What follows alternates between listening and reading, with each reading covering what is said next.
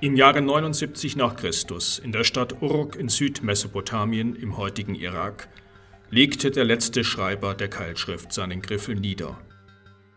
Es sollte fast 2000 Jahre dauern, bis der nächste Mensch wieder Keilschrift lesen konnte.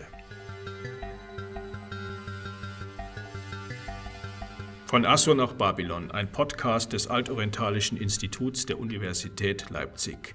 Heute mit Professor Michael Streck, Dr. Hannes Leonhardt und Dr. Janine Wende. Herzlich willkommen. Uruk, die Stadt des letzten Keilschriftschreibers, war auch die Stadt der Erfindung dieses Schriftsystems. Dreieinhalb Jahrtausende lang war die Keilschrift im gesamten alten Orient im Gebrauch gewesen. Nachdem der letzte Text geschrieben war, wurde dieses uralte Schriftsystem für viele Jahrhunderte vergessen. Die altorientalischen Sprachen, die sich der Keilschrift bedient hatten, sowie Sumerisch, Babylonisch und viele andere, waren damit erloschen.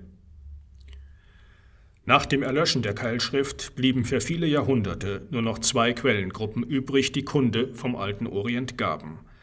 Zum einen griechische und lateinische Schriftsteller und zum anderen die Bibel.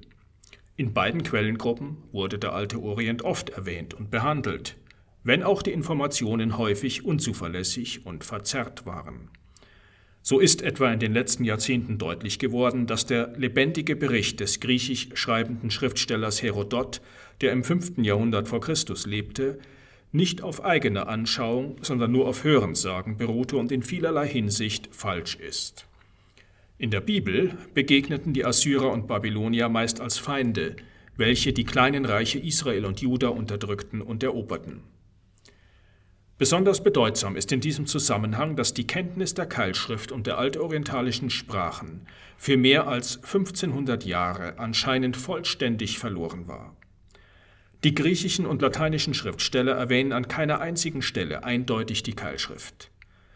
Die dem griechischen Schriftsteller Demokrit zugeschriebene Abhandlung über die heiligen Schriften in Babylon meinte die babylonische Literatur und nicht das Schriftsystem. Auch das Alte Testament und das islamische Mittelalter schwiegen seltsamerweise völlig über die Keilschriften, obwohl sie zweifellos bemerkt worden sein müssen. Diese Situation änderte sich erst, als europäische Reisende wie Pietro della Valle und Engelbert Kämpfer im 17. und 18. Jahrhundert Nachrichten über die Keilschrift und Abbildungen von ihr nach Europa brachten. Zunächst kannte man nur die Inschriften der Perserkönige aus Persepolis im heutigen Iran. Über den Charakter des Geschilderten und Gesehenen war man sich anfangs aber ganz im Unklaren. So gab es erste Vermutungen, dass gar keine Schrift vorläge, sondern es sich bloß um Zahlzeichen, Verzierungen oder von Würmern oder Insekten gegrabene Löcher handelte. Erst als Carsten Niebuhr im Auftrag des dänischen Königs in den 1760er Jahren seine große Orient-Erkundungsreise unternahm und erstmals zuverlässige Kopien altpersischer Inschriften aus Persepolis veröffentlichte, konnten Entzifferungsversuche einige Aussicht auf Erfolg haben. Der erste entscheidende Durchbruch gelang dem deutschen Gymnasiallehrer Georg Friedrich Grotefend. Grotefend entzifferte zwischen 1802 und 1803 erfolgreich einen Teil der Zeichen der einfachsten aller Keilschriftarten, der altpersischen Keilschrift, welche nur ein beschränktes Zeichenrepertoire von etwas über 40 Zeichen besitzt.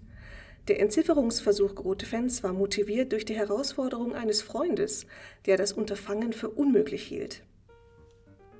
Als mein Freund Fiorillo, Sekretär der Königlichen Bibliothek, bei einem Spaziergang mit mir stritt, ob der Inhalt von Schriftstücken festgestellt werden könne, deren Alphabet und Sprache völlig unbekannt sind, äußerte ich, der schon von Kindesbeinen gewohnt war, verschlüsselte Sätze in der Muttersprache zu entziffern, die Ansicht, dass das durchaus möglich sei.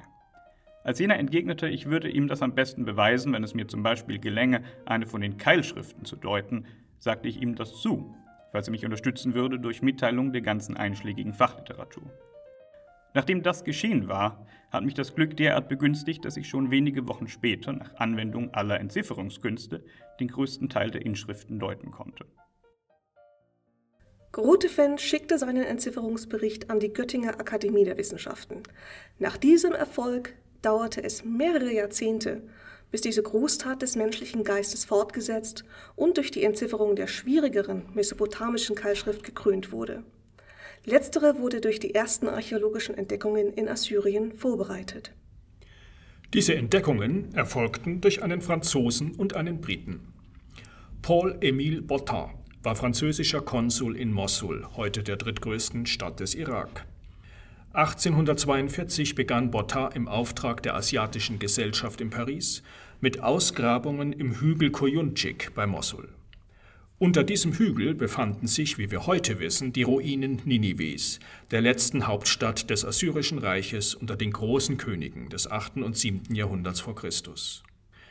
Die Probleme waren enorm, der Grabungshügel war riesig und es war völlig unklar, wo sich die vermuteten assyrischen Paläste befanden. Ebenso schwierig war die Tatsache, dass es noch gar keine entwickelte methodische Archäologie gab. Botta suchte jedenfalls vergeblich. Die assyrischen Paläste lagen zu tief im Boden verborgen. Doch dann begab sich Botta mit seinen Arbeitern an einen Ort 20 Kilometer nordöstlich von Mosul nach Chosabad. Dort gab es direkt unter der Oberfläche riesige Ruinen. Schnell zeigte sich, dass man auf einen assyrischen Palast gestoßen war.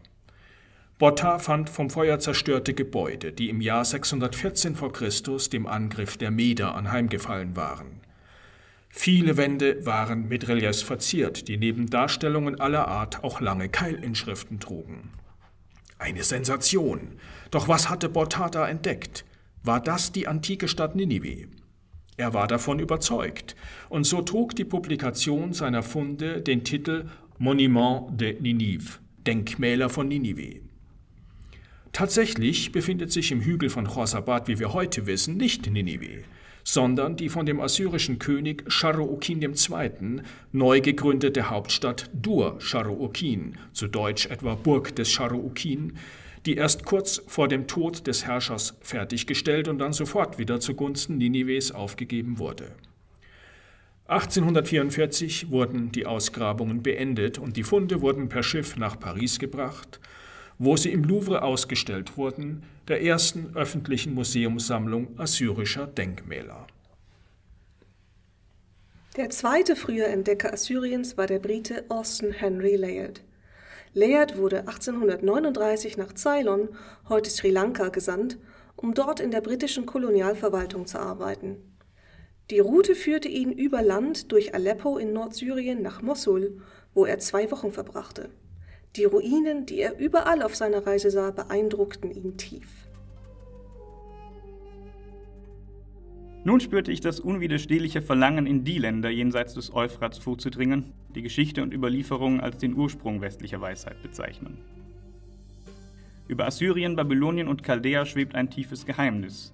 Mit diesen Namen sind große Völker und große Städte verbunden, die in der Geschichte nur schemenhaft zu erkennen sind riesige Ruinen mitten in der Wüste, die durch ihre Verlassenheit und unbestimmten Formen der Beschreibung des Reisenden trotzen, die Überreste mächtiger Völker, die noch immer durch dieses Land ziehen. Gefilde, die Juden und Heiden gleichermaßen als ihr Ursprungsland betrachten. Wer die Überreste von Ninive und Babylon nicht besucht hat, dem erscheint seine Pilgerreise unvollständig. Layard verlor die Lust auf die Arbeit in Sri Lanka und blieb stattdessen in Bagdad hängen und unternahm von dort aus Reisen nach Babylonien und nach Persien. Durch Botas Ausgrabungen in Assyrien inspiriert, überredete Layard 1845 den britischen Gesandten in Konstantinopel, das ist heute Istanbul, ihn zu dem Ruinenhügel Nimrud, 35 Kilometer südlich von Mosul, zu senden. Dort grub er, wie wir heute wissen, im Palast des assyrischen Königs Ashurnazi-Abli II. Nimrud, das antike Kalchu, war die Hauptstadt des Assyrischen Reiches vom 9. bis zum 8. Jahrhundert vor Christus.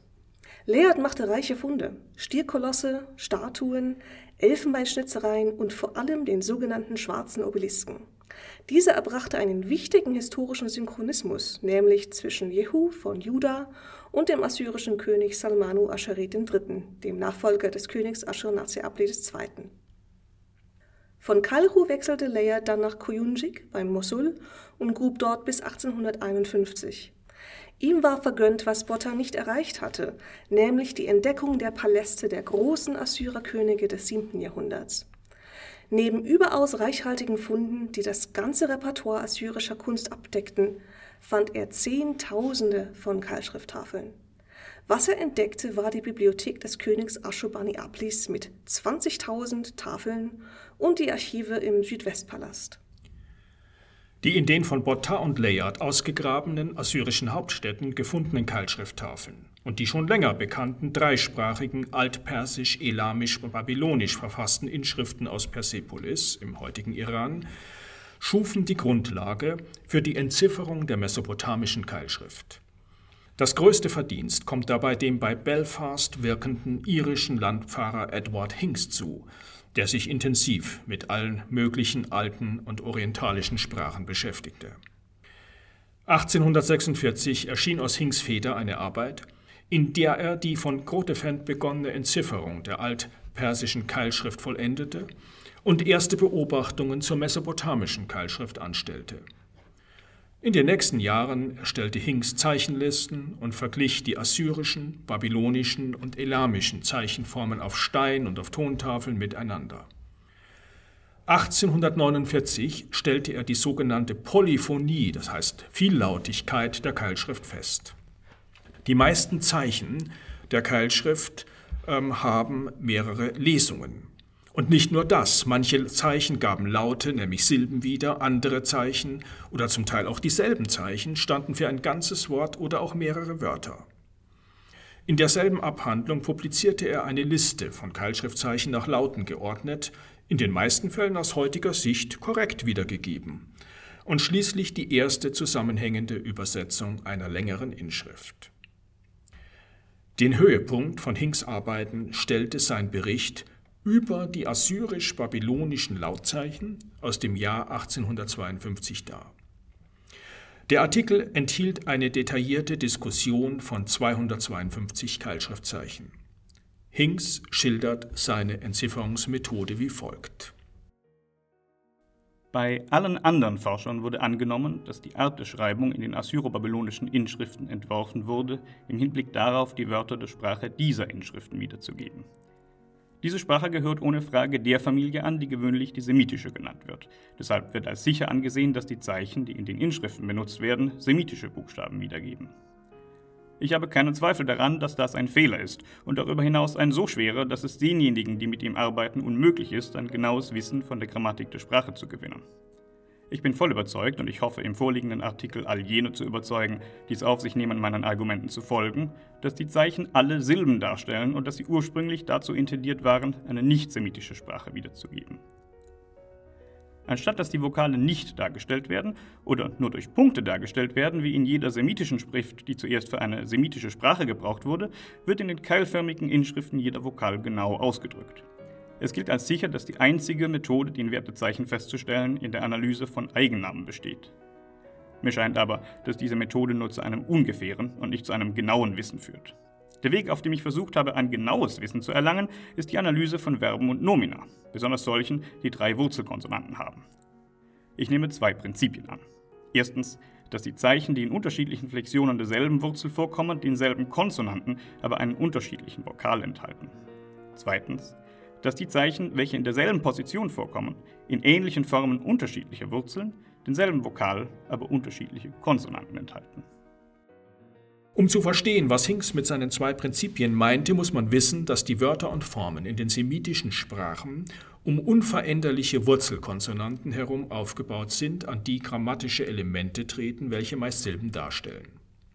Hinks stellt die Keilschrift den hebräischen, aramäischen und arabischen Schriften gegenüber, welche nur die Konsonanten, aber nicht die Vokale schreiben. Nachdem der semitische Charakter der mit der babylonischen und assyrischen Keilschrift geschriebenen Sprache klar war, konnte Hinks durch eine solche Kombinationsmethode nicht nur die Schrift entziffern, sondern zugleich die grammatische Struktur der babylonisch-assyrischen Sprache entschlüsseln. Hinks war damit der bedeutendste Entzifferer der Keilschrift. Er legte den Grundstein für unsere Kenntnis der babylonisch-assyrischen Sprache und gilt deshalb als einer der Väter der Altorientalistik. 1857 entschloss sich die Royal Asiatic Society in London, die Entzifferung der Keilschrift mit einem Test zu überprüfen. Eine frisch entdeckte Inschrift des Assyrerkönigs Tukulti Apel Ishara I. wurde an die vier bedeutendsten damaligen Erforscher der Keilschrift geschickt. Neben dem bereits erwähnten Hinks auch an Henry Creswick Rawlinson, der die berühmte dreisprachige Bisutun-Inschrift des persischen Königs Darius I. kopiert hatte, An William Fox Talbot, der sich später auch durch die Erfindung der Fotografie einen Namen machte, und an Jules Aubert. Alle fertigten unabhängig voneinander eine Übersetzung der Inschrift an und sandten sie an die Society ein. Und siehe da, alle Übersetzungen stimmten in den wesentlichen Punkten überein.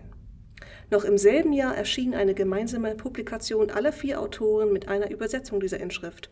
Und damit war die Entzifferungsphase in der mesopotamischen Keilschrift abgeschlossen. Die Entzifferung der mesopotamischen Keilschrift und die Erschließung des babylonisch-assyrischen legten den Grundstein für die Entschlüsselung weiterer altorientalischer Sprachen.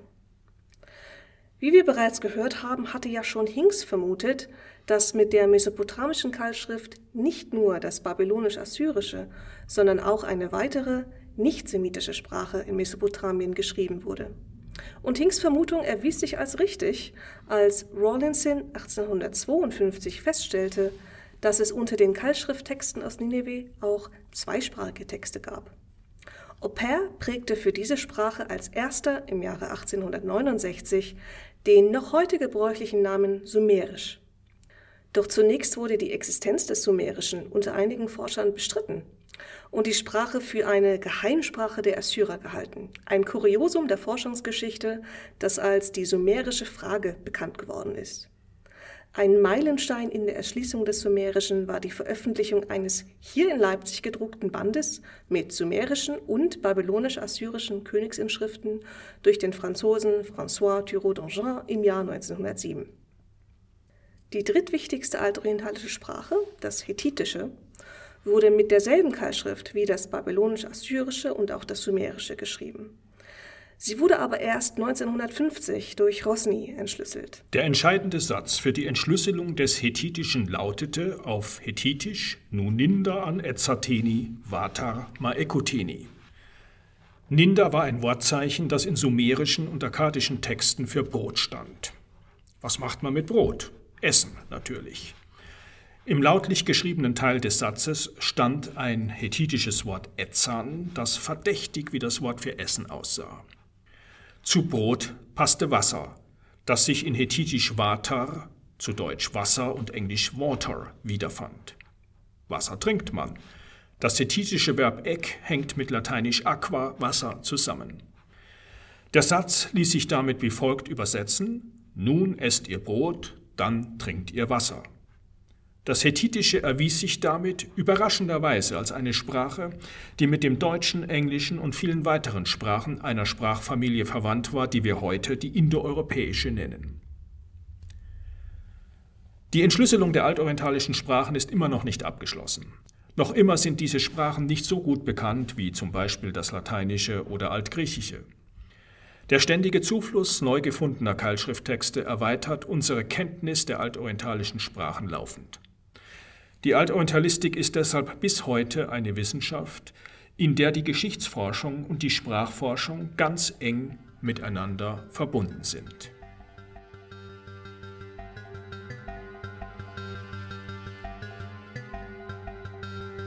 Das war die zweite Folge unseres Podcasts von Assur nach Babylon über die Wiederentdeckung des alten Orients.